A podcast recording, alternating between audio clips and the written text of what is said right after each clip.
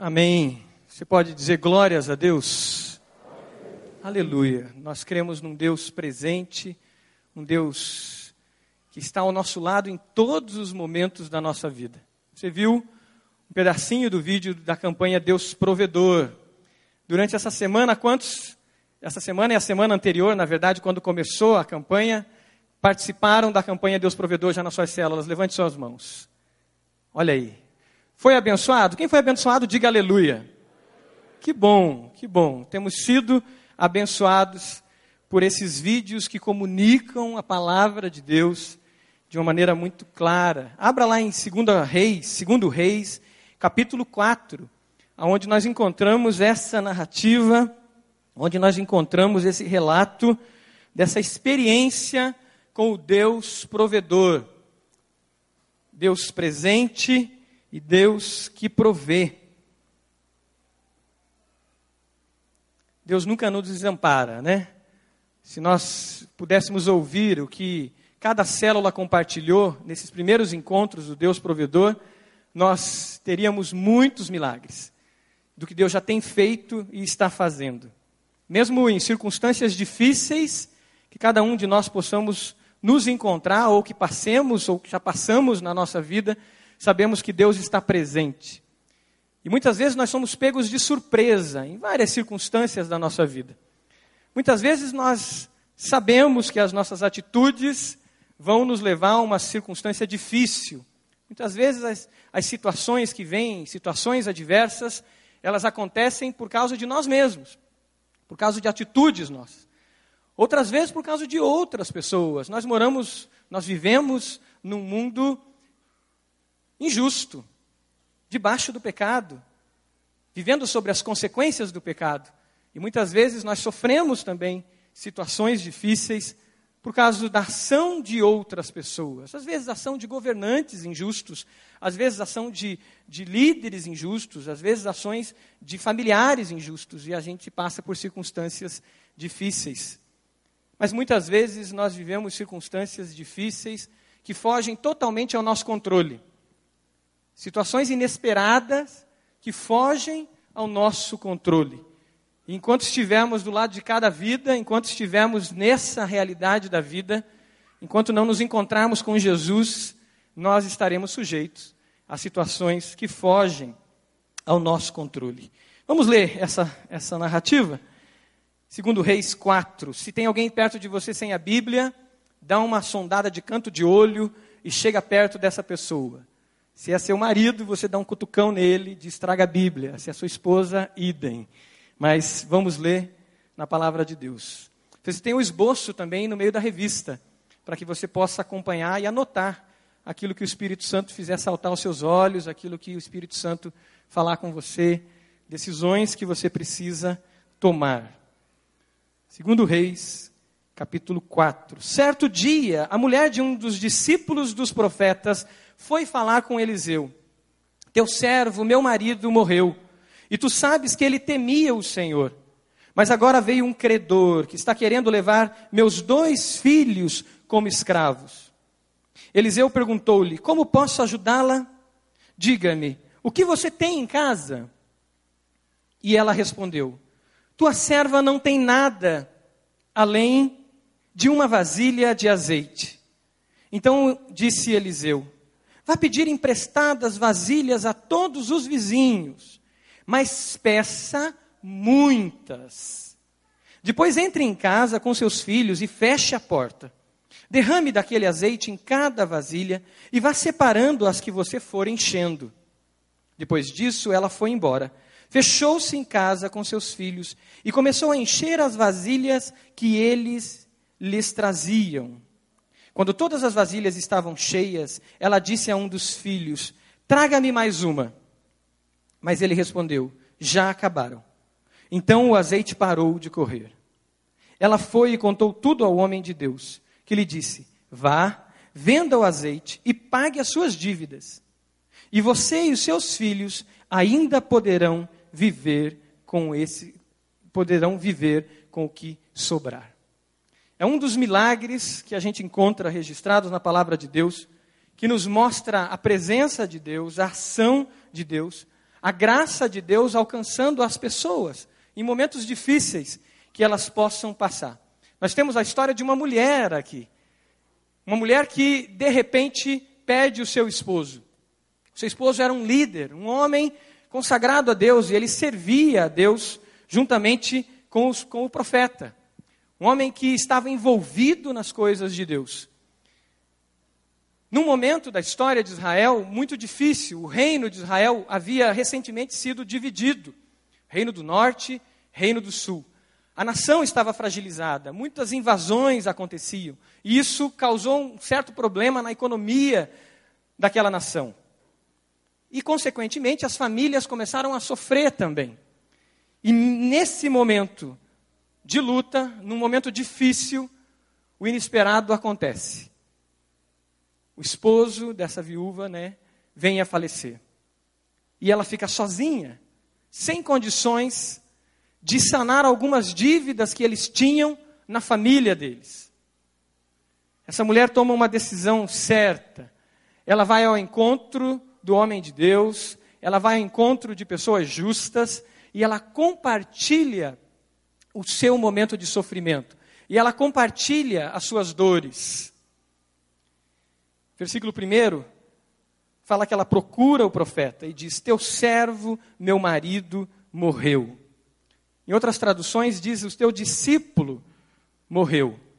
Um dos discípulos do profeta. Essa palavra discípulo não existe exatamente no Antigo Testamento. Outras traduções usam ela para deixar mais claro qual era a função desse homem.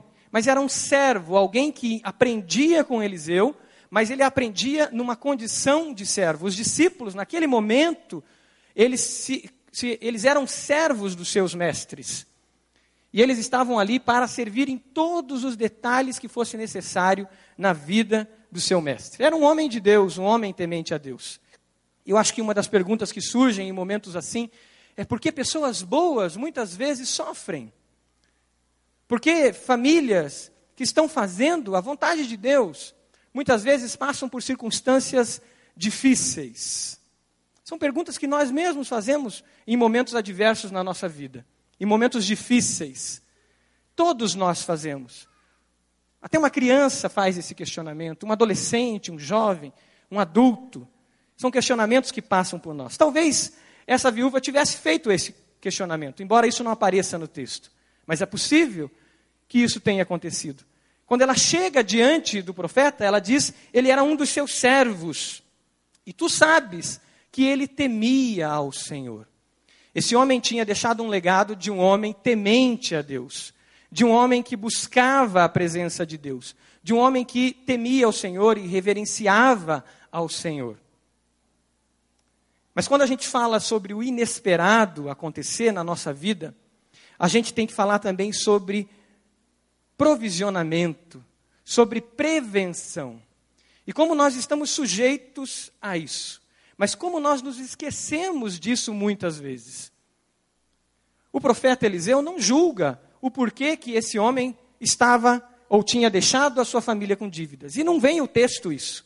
Mas a nós, à luz de toda a palavra de Deus, nós podemos pensar nisso também. Estamos preparados para a adversidade, estamos nos precavendo, sendo preventivos para momentos difíceis. A palavra de Deus diz que aquele que deve é escravo do seu credor. Quem fez o curso CRAU ouviu isso muitas vezes. Finanças à luz da Bíblia, aquele curso que nós temos aqui na igreja. E como é difícil famílias que se encontram em situações que não têm solução, porque muitas vezes não teve prevenção não foi pensado em prevenir. Os riscos são grandes quando nós não prevenimos ou nos, não nos prevenimos de situações difíceis. Nesse caso dessa mulher, os dois filhos poderiam se tornar escravos. E isso era legalmente aceito, não era uma situação de opressão daqueles é, cobradores, daqueles credores, mas era algo que a lei, naquele momento, nas circunstâncias daquela sociedade aceitava que acontecesse. Os filhos daquela viúva poderiam se tornar escravos. Toda a esperança que ela tinha de futuro, todo o amor dela dedicado aos seus filhos, poderia sofrer uma interrupção muito grande por causa daquelas dívidas. Em Provérbios capítulo 6, versículo 6 em diante, nos ensina algo muito interessante sobre provisionar, sobre sermos preventivos. Lá dá um exemplo da formiga que trabalha durante o verão para que ela possa se precaver no momento da adversidade, no momento do inverno. São conselhos que a gente vai encontrar por toda a palavra de Deus, nos ensinando a nos cuidar, a nos preparar, a proteger a nossa família de situações difíceis. Eu acho que de início, nessa meditação, e o que ficou para mim muito claro quando eu meditava nesse texto, que fica para nós é: estamos preparados para uma surpresa negativa que possa existir na nossa vida? Nós, homens, estamos sendo prevenidos e prevenindo a nossa família para situações adversas que possam surgir? Essa semana eu fiz 40 anos de idade, né? Domingo passado. E 40 é muito significativo, a gente pensa muito. Eu acho que falavam isso para mim, eu não dava muita bola. Mas depois que chegou aos 40, eu acho que a coisa de fato aconteceu. E muitas coisas começam a passar. E aí? Né? Aquela sensação de super-homem lá com os seus 25, com os seus 23, com os 19, com os 15 anos de idade, ela passa. E você começa a descobrir que a vida é mais frágil. E que você não pode fazer tudo. Você começa a ver que Deus está levando pessoas perto de você. Quando a gente tem 15 anos de idade, você é adolescente, você é jovem, a gente tem uma sensação de que nada vai acontecer com a gente. A gente percebe momentos de dores, momentos de luta. E a gente começa a amadurecer e a gente começa a pensar: estou cuidando bem da minha família? Essa é uma pergunta muito séria para nós líderes espirituais. Líderes, você é líder de célula, você é líder de ministério, discipuladores de tantas pessoas como os nossos coordenadores de célula, que têm uma responsabilidade tão grande de discipular tantas pessoas, os seus supervisores que precisa acompanhar, supervisores de célula que têm responsabilidades grandes com tantas pessoas debaixo da sua liderança, células que ele precisa orar, interceder, discipular os seus líderes de célula. Nós, pastores, que hoje falamos das esposas de pastores, nós estamos cuidando da nossa família. Esse era um homem de Deus. E não estamos julgando a posição dele. Mas faz-nos pensar que homens de Deus, líderes espirituais, muitas vezes podem negligenciar a sua família. E tudo isso pode estar escondido num ativismo ligado à sua fé. A sua fé. Ontem eu recebi a ligação de um dos discípulos, um dos líderes que acompanha várias pessoas. Ele acompanha três células, uma responsabilidade muito grande. E ele dizia, pastor, aquele ministério que o senhor me passou, eu não vou poder assumir. Lembra que a gente conversou das prioridades? Eu falei, lembro. Então, aquele ministério, eu conversei com a minha esposa, eu conversei com a minha família, aquele em específico eu não vou poder. E aí nós recapitulamos por telefone as prioridades. Família, prioridade. Segunda prioridade, os discípulos que Deus deu para eles. São três casais de discípulos. Filhos espirituais também, que ele precisa acompanhar. Pessoas. O pastor Roberto tem dito, os pastores têm dito nesse púlpito, prioridade nessa igreja são as pessoas. E, eu, e ele muito preocupado no telefone comigo, explicando né, todas as responsabilidades, fazer o CFI, ministérios e tal. Eu falei, fique tranquilo. Deus vai prover. Não é isso que a gente prega. Deus vai prover. Da mesma forma que Deus proveu ele como líder para alcançar e, e, e, abençoar tantas vidas. E a partir de ontem foi minha oração: Senhor, levanta mais um dos seus servos. Porque aquele servo que me ligou ontem está consciente das responsabilidades e das prioridades que ele tem. Mas nós podemos cair na tentação de entrar num ativismo religioso e muitas vezes deixar a nossa família descoberta. Graças a Deus por essa igreja, e eu dou aqui um voto de louvor à Igreja Batista do Bacaxiri, que zela pelos seus pastores. Quando eu cheguei aqui na igreja, dois irmãos, que não são líderes no sentido eclesiástico, mas eram líderes da igreja, chegaram para mim e disseram: Pastor, o senhor precisa ter uma casa própria. Pastor, o senhor precisa fazer uma previdência privada. Pastor, nós zelamos para que os pastores façam isso. E ficaram ali me incomodando. Eu falei, meu Deus, mas eu tenho 25 anos de idade. Né? Será que eu vou morrer amanhã? Mas eles estavam zelando dos seus pastores. Sabe o que acontece? Muitas vezes nós encontramos pastores com idade avançada sofrendo porque não foram previdentes. Não cuidaram disso. O que você tem feito para o inesperado? Você tem cuidado? Aí no esboço tem algumas perguntas chaves para você nesse sentido. Você tem prevenido, você tem se cuidado? Mas muitas vezes, por mais que a gente se prepare, a gente faça aquela poupança, faça aquela previdência, vem coisas que estão além do nosso controle. Eu lembro, e me fez lembrar essa semana, né, semana de março, quando eu tinha, não lembro a idade, mas eu lembro que era em 1990, quando teve o plano Collor. 50 mil cruzados novos. E eu lembro do desespero da minha família. Porque no outro dia não existia mais dinheiro. Eu lembro da segurança do meu avô naquelas eleições, dizendo: graças a Deus, a esquerda não está no poder. E eu lembro do desespero dele depois, dizendo: o que, que aconteceu? Nós não estamos seguros com ninguém, nem com esquerda, nem com direita, nem com centro, nem com nada. A nossa vida só é segura em Jesus. E a família orou, e foi um desespero, e foi correria para todo lado, buscando o que? A provisão de Deus. Se Deus não cuidar, em vão vai vigiar o sentinela. Se Deus não guardar a cidade, em vão vai vigiar. Mas isso não é liberação para nós sermos negligentes e tentarmos a Deus. O que precisa ser mudado na sua vida, na minha vida, para que a gente possa ser preventivo? Essa mulher chega ao profeta. Ela chega diante daquele homem que foi bênção e é bênção naquela nação, e era bênção naquela nação. Aquele homem que tinha ajudado reis, aquele homem que tinha estado perto de pessoas importantes, e agora aquele homem dá atenção a uma viúva, a uma viúva pobre. Ela busca as pessoas que temem a Deus no momento de dificuldade. E a pergunta do profeta foi: O que você tem em casa? E ela começa a resposta dizendo: Eu não tenho nada. E depois ela completa dizendo daquela daquela botija ou daquele daquele recipiente que existia azeite dentro dele. Muitas vezes a gente vê a vida de uma maneira negativa. A gente não vê o que Deus já nos deu, o que Deus já colocou nas nossas mãos, aquilo que está às nossas mãos.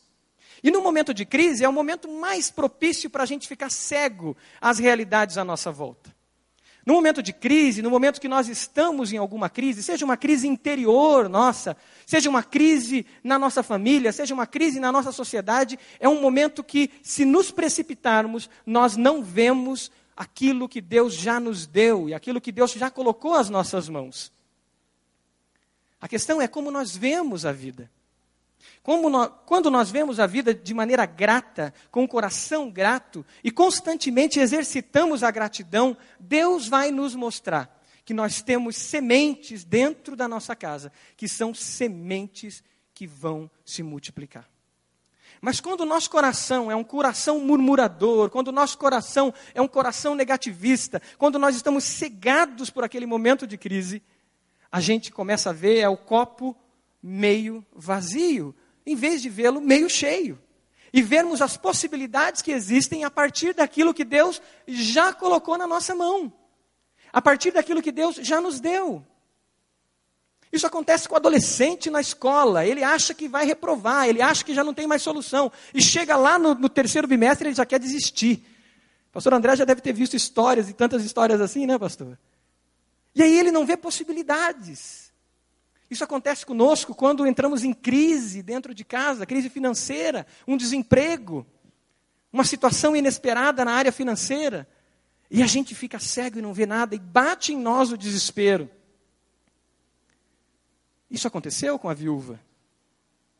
Mas se nós exercitarmos a gratidão constantemente, nós, nosso cônjuge, nossos filhos, nós vamos constantemente ver essas sementes que Deus pode multiplicar e sementes de multiplicação que estão dentro de nossa casa. A gratidão transforma o pouco que a gente tem em sementes de multiplicação. A gratidão transforma vasos vazios, como a gente vê aqui. Vasos que não estão cheios, em sementes de multiplicação, para que Deus faça o milagre dele. Ela já deveria ter na casa dela alguns vasos.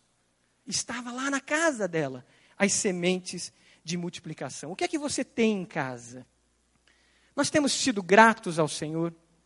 Esse exercício de gratidão é constante em casa, começando pelas coisas simples da refeição, por aquilo que o Senhor tem nos dado diariamente. Ou isso virou algo mecânico, algo sem vida? Quando nós exercitamos isso, nós vamos ver além do natural. Nós vamos ver essas sementes do Senhor. Eu já contei para vocês, para a igreja, a experiência minha do primeiro ano de casado, que foi muito difícil. E foi um ano de aprendizado muito grande. O ano que eu aprendi a ser dizimista, porque eu não era. E aí Deus usou a minha esposa para me ensinar a ser dizimista. O ano que eu dizia para ela, não dá para ser dizimista, porque é, não tem nada para ser dizimista, como que você é dizimista de dívidas? Né? Mas foi o ano que a gente descobriu milagres como esse. E eu lembro que na empresa a gente tinha perdido os clientes maiores, tinha perdido os clientes e a possibilidade de vender o programa que nós tínhamos, que era feito em COBOL. Né? Nós tínhamos ganhado muito dinheiro em 98, 99 com o bug do milênio, e o dinheiro tinha entrado numa bolsa sem, sem fundo na minha vida. Então, em vez de casar com esse dinheiro, eu casei sem ele. E aí a esposa que assumiu ainda as dívidas. Mas graças a Deus pela sabedoria dela, e disse: Nós vamos ser dizimistas mesmo sem ter. E aí, um dia na empresa, a gente tentando descobrir o que acontecia, nós descobrimos que nós tínhamos um softwarezinho, feito em Visual Basic, né? Eu estou falando porque os caras da informática sabem o que eu estou falando. E que a gente não dava valor para ele. E foi aquele programa que a gente não dava valor, que a gente começou a vender para clientes pequenos, que a gente julgava que a gente não precisava de clientes pequenos, nós queríamos grandes clientes, que fez a empresa em um ano mudar a história dela. A semente estava lá dentro da empresa, um software que ninguém valorizava que a gente não gostava, porque nós éramos fundamentalistas do COBOL. Então, né, a gente não valorizava aquilo. Mas Deus usou uma semente que estava ali. E eu lembro do meu sócio me chamando para orar. E dizendo, é, eu lembro de tantas vezes a tua fé, eu estou sentindo que você anda fraco na fé. Ele era recém-convertido. E a gente foi orar junto. Pela primeira vez, a gente foi orar junto. O que, que você tem em casa? Você está passando por lutas? por dificuldades? Existe essa gratidão no seu coração? Deus usa aquilo que nós oferecemos a Ele. Você tem oferecido ao Senhor os seus dons, os teus talentos, o seu tempo, os seus bens? Ou nós temos retido? Ou nós temos simplesmente vivendo uma, estamos vivendo uma vida de murmuração? Existem células que não multiplicam, sabe por quê? Porque vive uma vida de murmuração. Existem vidas que não se multiplicam porque vive uma vida de murmuração. Existem cultos que não são abençoados na vida de algumas pessoas porque as pessoas entram na igreja murmurando.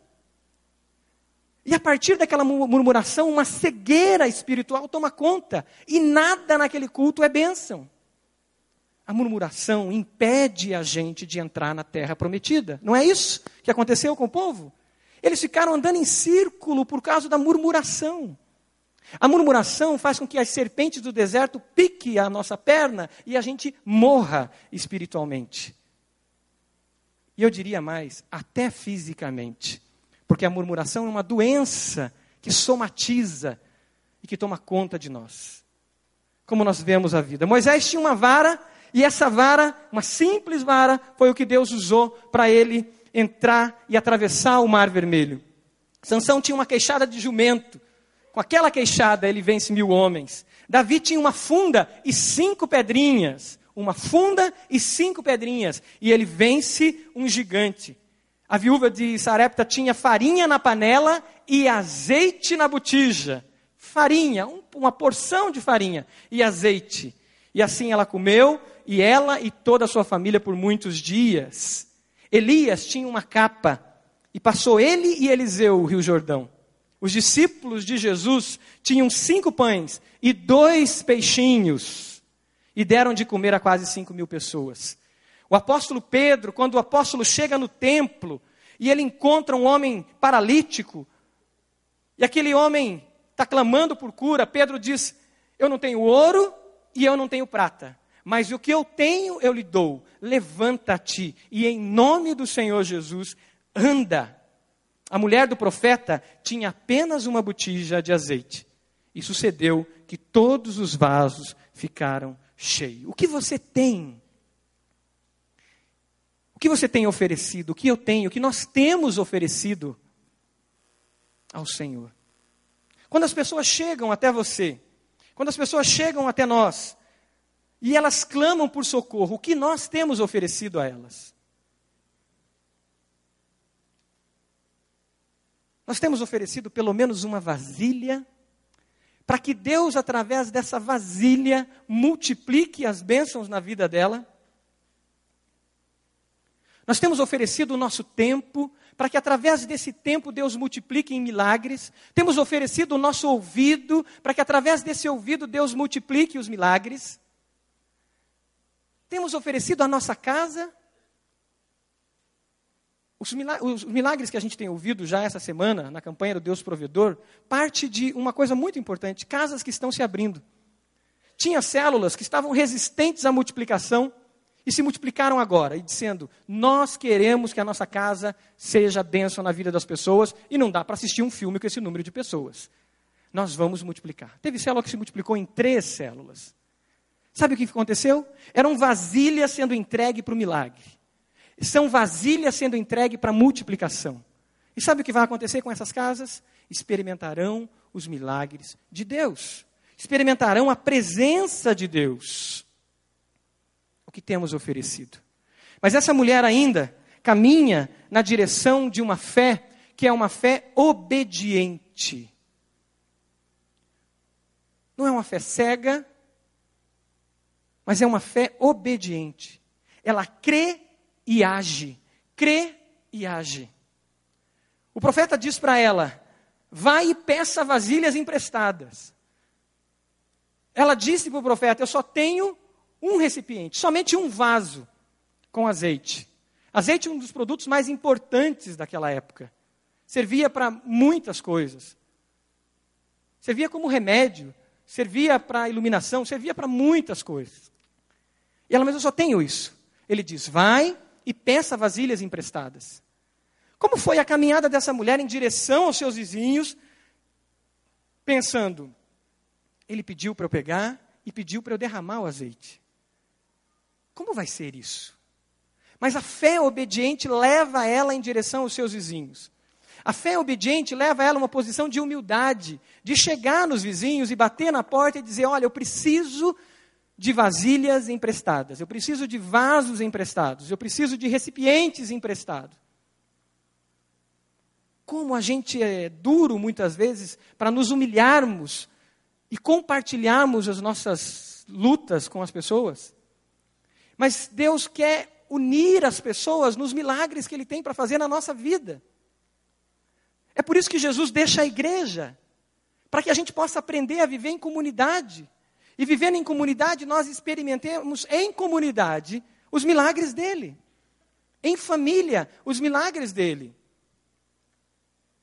E Jesus coloca ela, ela em direção aos outros, e, Jesus, e Eliseu coloca ela em direção aos outros, e Deus move ela em direção às outras pessoas, para que, em direção às outras pessoas, ela se humilhando, ela em humildade pedisse algo emprestado, aquelas outras pessoas fizessem parte do milagre de Deus, fossem também cooperadoras de Deus nos milagres, ou no milagre que Deus estava fazendo.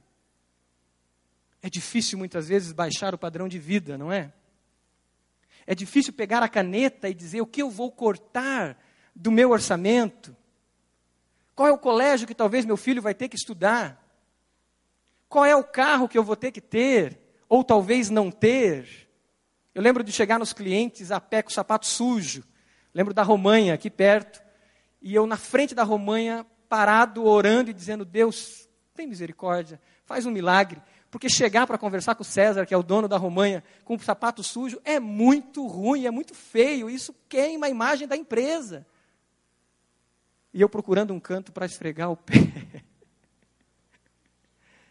Mas o Deus de milagres estava ali trabalhando na semeadura daquilo que era que parecia pequeno, para que aquilo se multiplicasse.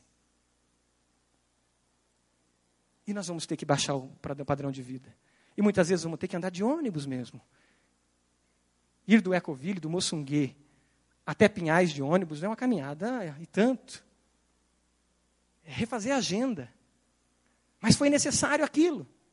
Essa mulher teve que bater de porta em porta e pedir, disposta a pedir ajuda. Deus resiste aos soberbos, mas dá graça aos humildes. O orgulho precede a queda. É isso que diz a palavra de Deus. O orgulho vem antes da queda. É preciso humildade. Ela tem que humilhar-se e seguir os conselhos de alguém. Ela tem que ir de porta em porta. Aqueles que estão perto de nós a quem nós recorremos para ajuda, eles veem os nossos pontos cegos. Eles veem aquilo que a gente não vê. E Deus usa eles para isso. É por isso que a gente fala tanto em caminhada discipular, a gente está perto de alguém. Nós precisamos de pessoas, eu preciso de pessoas perto de mim, que amem a Jesus, que temam a Jesus. Nós precisamos dessas pessoas para que elas olhem e digam: está aí, o milagre está aí na sua frente. Tome posse dele, aproprie-se dele, com fé o milagre se torna comunitário. A igreja de Jesus participa dele, as pessoas à minha volta participam dele. E tudo que tenho se torna semente de multiplicação, semente de bênção. O meu tempo, o meu dinheiro, a minha casa, as coisas que eu tenho, os meus dons, os meus talentos, tudo se torna semente de multiplicação. E aí ela obedece, ela caminha na direção daquilo que o profeta tinha dito. E como isso é difícil hoje, numa sociedade humanista, numa sociedade democrática, entre aspas, onde os valores da palavra de Deus são diferentes dos valores dessa sociedade. Hoje, na aula do CFI, a gente aprendia que os, a caminhada do discipulado é uma caminhada de serviçais aqueles que servem uns aos outros. Não é uma caminhada de iguais, não é uma caminhada democrática, não é uma caminhada dentro dos valores humanistas, mas é uma caminhada de serviçais. Mas como é difícil isso quando a gente ouve o nosso líder dizendo, vai por aqui, e a gente só para fazer diferente vai por ali. E a gente sabe que aquele conselho é bíblico, é da palavra de Deus, mas a gente não ouve. A gente ouve a palavra de Deus profeticamente nesse púlpito dizendo, vai por aqui. E a gente resiste, diz, só porque ele disse, agora eu não vou. E perde a bênção do milagre. Mas essa mulher obedece, ela faz em detalhes o que o homem de Deus tinha dito, o que Eliseu tinha dito. Ela pede emprestado ali no versículo 3. E depois ela entra em casa com seus filhos e fecha a porta, como ele orientou. Derrame daquele azeite em cada vasilha e vá separando as que forem enchendo. Depois disso, ela foi embora, fechou-se em casa, versículo 5, com seus filhos e começou a encher as vasilhas que eles lhe traziam. Quando todas as vasilhas estavam cheias, ela disse a um dos filhos: Traga-me mais uma. Mas ele respondeu: Já acabaram. Então o azeite parou de correr. Você imaginou ela derramando azeite em cada vasilha dessa? Esse milagre me faz lembrar aquele milagre de Jesus, da transformação de água em vinho. Quando Jesus diz: peguem esses é, é, potes, eram gigantes, potes altos, e encham de água. Você já imaginou os serviçais enchendo aqueles potes de água? Mas eles obedeceram a ordem de Jesus e eles enchiam. Eu imagino ela enchendo, os filhos dela olhando aquilo, a família participando daquele milagre.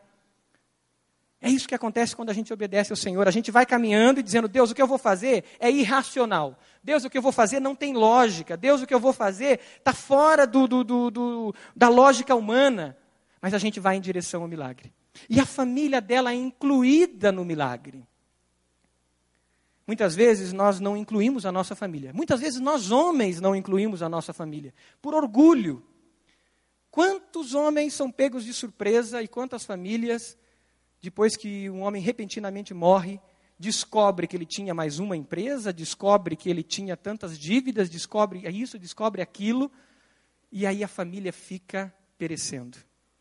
Porque ele nunca compartilhou, ele nunca inseriu, ele nunca ensinou a família a viver no momento da adversidade.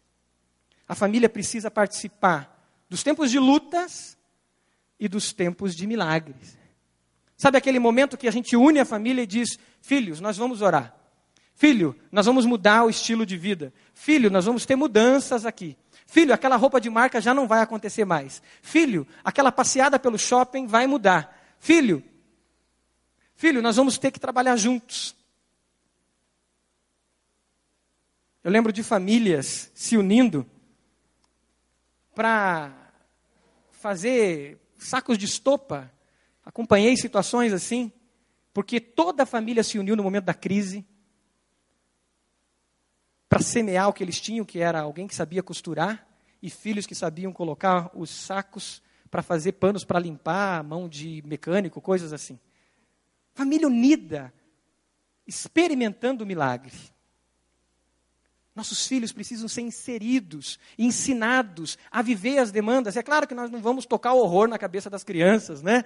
E colocar medo e pânico, mas com sabedoria nós vamos trabalhá-los a, a, a, crescerem, a terem independência, a saberem dar os seus próprios passos, a saberem vencer momentos de adversidades. Porque senão esses filhos, quando casarem, na primeira crise o casamento não vai durar, porque ele não sabe buscar, porque não foi ensinado.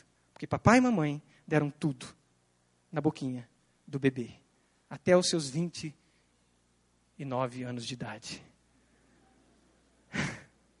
30 anos de idade.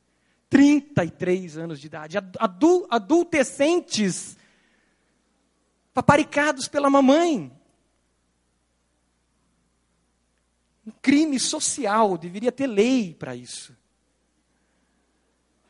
Mas Existe. A família participou do milagre, todos se envolveram. E agora a fé dessa mulher é vivida na sua integralidade, porque o milagre acabou quando? Quando é que acabou o milagre? Quando acabou os vasos. Talvez ela até se perguntou: será que eu não deveria ter batido em mais portas? Pode ser. Puxa vida, e agora? Mas ela era grata ao Senhor, tanto é que ela volta ao profeta e ela expõe o que aconteceu. Existia espírito de gratidão, mas o milagre é do tamanho da nossa fé. Do quanto nós caminhamos em obediência àquilo que Deus nos manda fazer. O quanto nós perseveramos. O caminho da salvação não é esse? O caminho da perseverança, Hebreus fala o tempo todo disso aqueles que perseverarem, aqueles que perseveram no caminho. E ainda o texto de Hebreus diz: Nós não somos daqueles que retrocedem, mas nós somos daqueles que perseveram. Se você não tem perseverado, a palavra de Deus para você é persevere. Não deixe, não titubeie, não fique em dúvida. Adolescente, lá no final do ano, jovem, se a coisa vai complicar, não desista, vai até o final. Talvez é uma palavra para você que vai chegar no final do ano assim. E você vai dizer: Eu vou até o último segundo, vou perseverar. E o milagre de Deus vai acontecer. Temos perseverado, temos inserido a nossa família para fazer parte do milagre de Deus. Ela recebeu além do que ela tinha pedido. Ela recebeu além do que ela tinha pedido. Ela conseguiu pagar as suas dívidas o texto da palavra diz. E depois o profeta diz: E você e seus filhos ainda poderão viver com o que sobrar. Provavelmente era muito dinheiro, porque azeite era muito caro, muito caro. Não sabemos quanto tempo eles viveram, mas sabemos que eles poderiam viver com o que sobrar. Deus fez além, abundantemente mais do que aquilo que pedimos e pensamos. Esse é o nosso Deus, esse é o Deus provedor, o Deus que nós cremos. Muito mais do que pedimos e pensamos. A bênção do Senhor é uma bênção duradoura. É uma bênção que não é somente para esse momento da nossa vida, mas ela flui para a eternidade nossa. Por isso nós não somos daqueles que correm atrás, atrás de coisas materiais. É por isso que o apóstolo diz: se nós pensarmos para essa vida, ou pensarmos em Jesus, ou pensarmos na salvação somente para essa vida, nós somos dos mais miseráveis, ou das mais miseráveis das pessoas. Quando o apóstolo Paulo fala sobre a ressurreição, ele diz: Mas nós cremos na ressurreição e nós cremos na vida eterna. E a bênção para o discípulo de Jesus é uma bênção perene, é um azeite é uma multiplicação que o efeito dela não é somente agora, é um efeito no coração, é um efeito na transformação do caráter, a imagem de Jesus, é um efeito na transformação do nosso relacionamento com as pessoas que estão à volta, é um efeito no nosso relacionamento com os nossos pastores, é um efeito no relacionamento com os nossos cônjuges, é um efeito no relacionamento com o nosso filho que fica para a vida eterna. Por isso nós não transformamos esse culto em promessas e promessas e promessas de coisas. Mas nós cremos em palavras proféticas que são transmitidas nesse púlpito, que trazem promessas para hoje e para a vida eterna, para que a vida plena de Jesus aconteça hoje e isso reflita na vida eterna.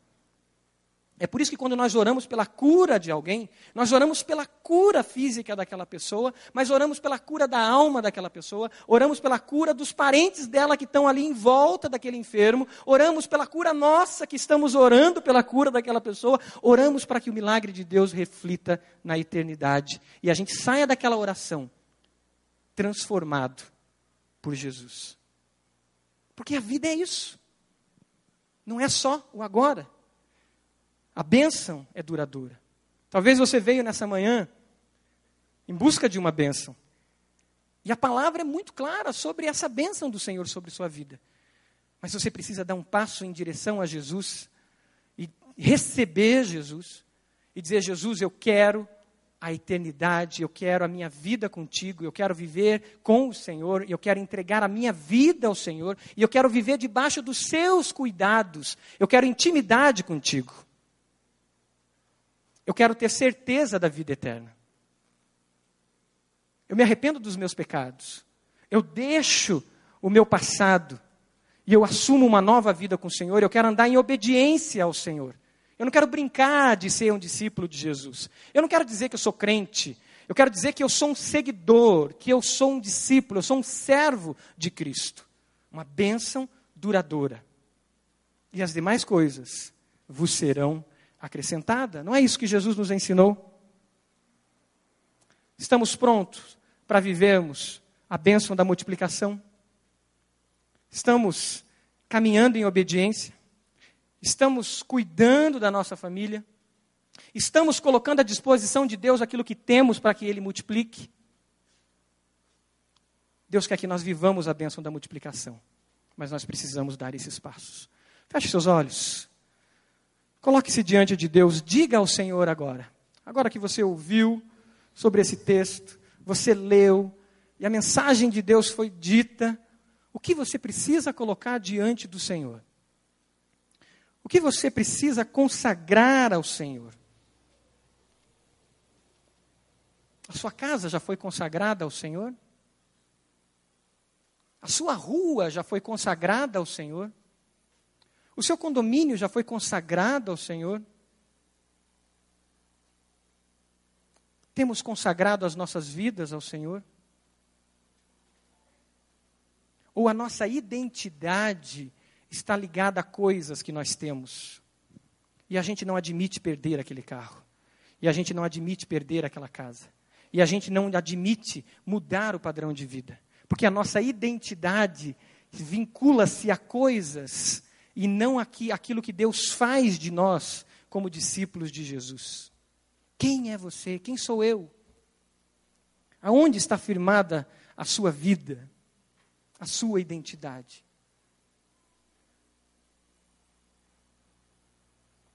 aonde nós estamos trilhando? Existe algo que você precisa mudar no teu estilo de vida? No teu padrão de vida? Alguns sonhos que era tão importante, tão importante, não deu certo e não vai dar certo. E você sabe que não vai dar e você ainda está resistente porque Deus falou, não é por aqui. Aquela, aquele caminho todo eu estava com você, eu estava forjando você, mas agora é por aqui. Mas a gente se agarra a coisas e fica preso a essas coisas. Será que nós vamos dar um passo de fé hoje e dizer, eu vou me prevenir com a casa própria, eu vou me prevenir com uma decisão de prevenção? Tudo que você tem é de Jesus?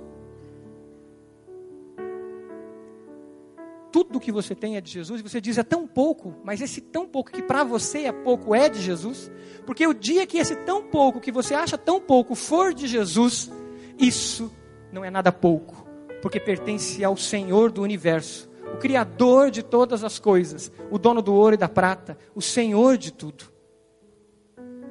A sua identidade está firmada em Jesus ou nas coisas? Está havendo perseverança? Você quer desistir? A palavra de Deus é não desista. Bata em mais uma porta. Bata em mais uma porta. Mais uma vasilha você vai receber. E é essa vasilha que eu vou usar para multiplicar e fazer o meu milagre. Que Deus tem falado com você. Enquanto a igreja está orando, enquanto todos estão de olhos fechados, crianças, adolescentes, jovens, adultos, todos em oração eu quero perguntar algo que é sublime e é a essência de tudo que Deus quer para nós, o milagre maior de Jesus. Eu quero perguntar para você: você já entregou toda a sua vida ao Senhor Jesus? Você se rendeu já ao Senhor Jesus? Você já declarou: Eu sou de Jesus. A minha vida pertence a Jesus. Tudo que tenho pertence a Ele. Porque você tem consciência que você está longe de Deus que essa vida instável não é o que Deus quer para você, Deus quer que você ande no caminho. Arrependa-se, confesse aquilo que precisa confessar diante de Jesus. E diga agora onde você está: Eu te recebo, Jesus. Eu creio que o Senhor morreu na cruz por mim, recebeu os meus pecados e eu quero te seguir. Diga isso agora. Eu creio que o Senhor ressuscitou e que o Senhor vai voltar. E quando o Senhor voltar, eu quero me encontrar contigo. Eu quero ter vida eterna, eu quero ter segurança, que se eu for agora, se eu morrer agora, eu vou contigo. Eu quero ter segurança de que tudo que passar pelas minhas mãos vai ser abençoado e vai ser consagrado. Você quer dar esse passo de entregar sua vida a Jesus? Levante uma das suas mãos dizendo: Eu recebo Jesus na minha vida. Amém. Em nome de Jesus, aquele jovem senhor ali. Amém. Mais alguém? Levante uma das suas mãos dizendo: Eu recebo Jesus na minha vida como meu Senhor e Salvador. Eu quero vida nova em Jesus. Amém. Lá atrás, aquela criança. Deus abençoe. Amém. Aquele jovem Senhor ali atrás. Deus abençoe em nome do Senhor Jesus. Mais alguém, levante uma das suas mãos.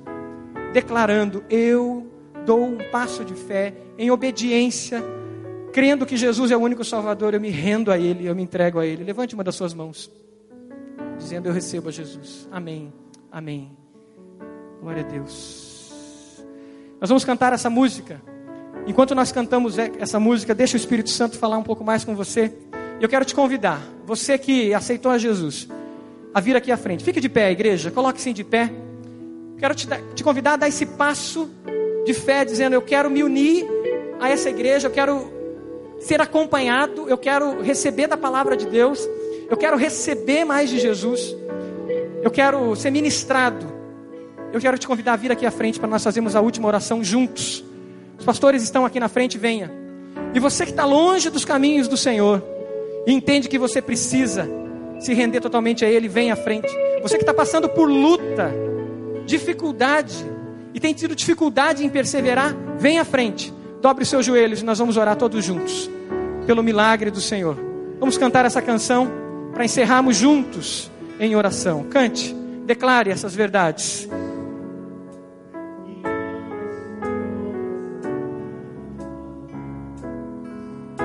Pode vir. Dê esse passo de fé. Consagre sua vida ao Senhor.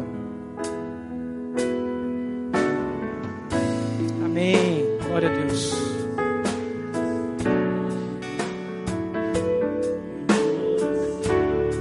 Glória a Deus. Pode vir. Aleluia.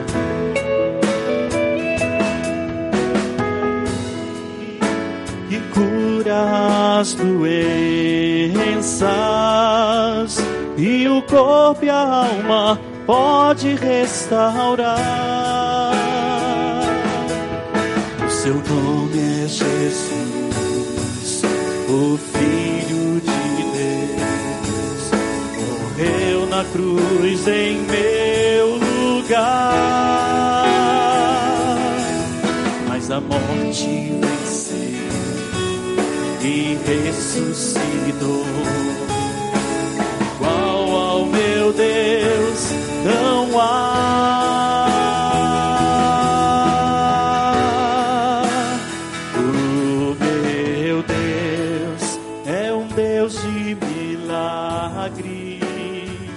Não há limites para o seu poder agir. Realiza o impossível, para ele nada é tão difícil. E o maior milagre já operou em mim.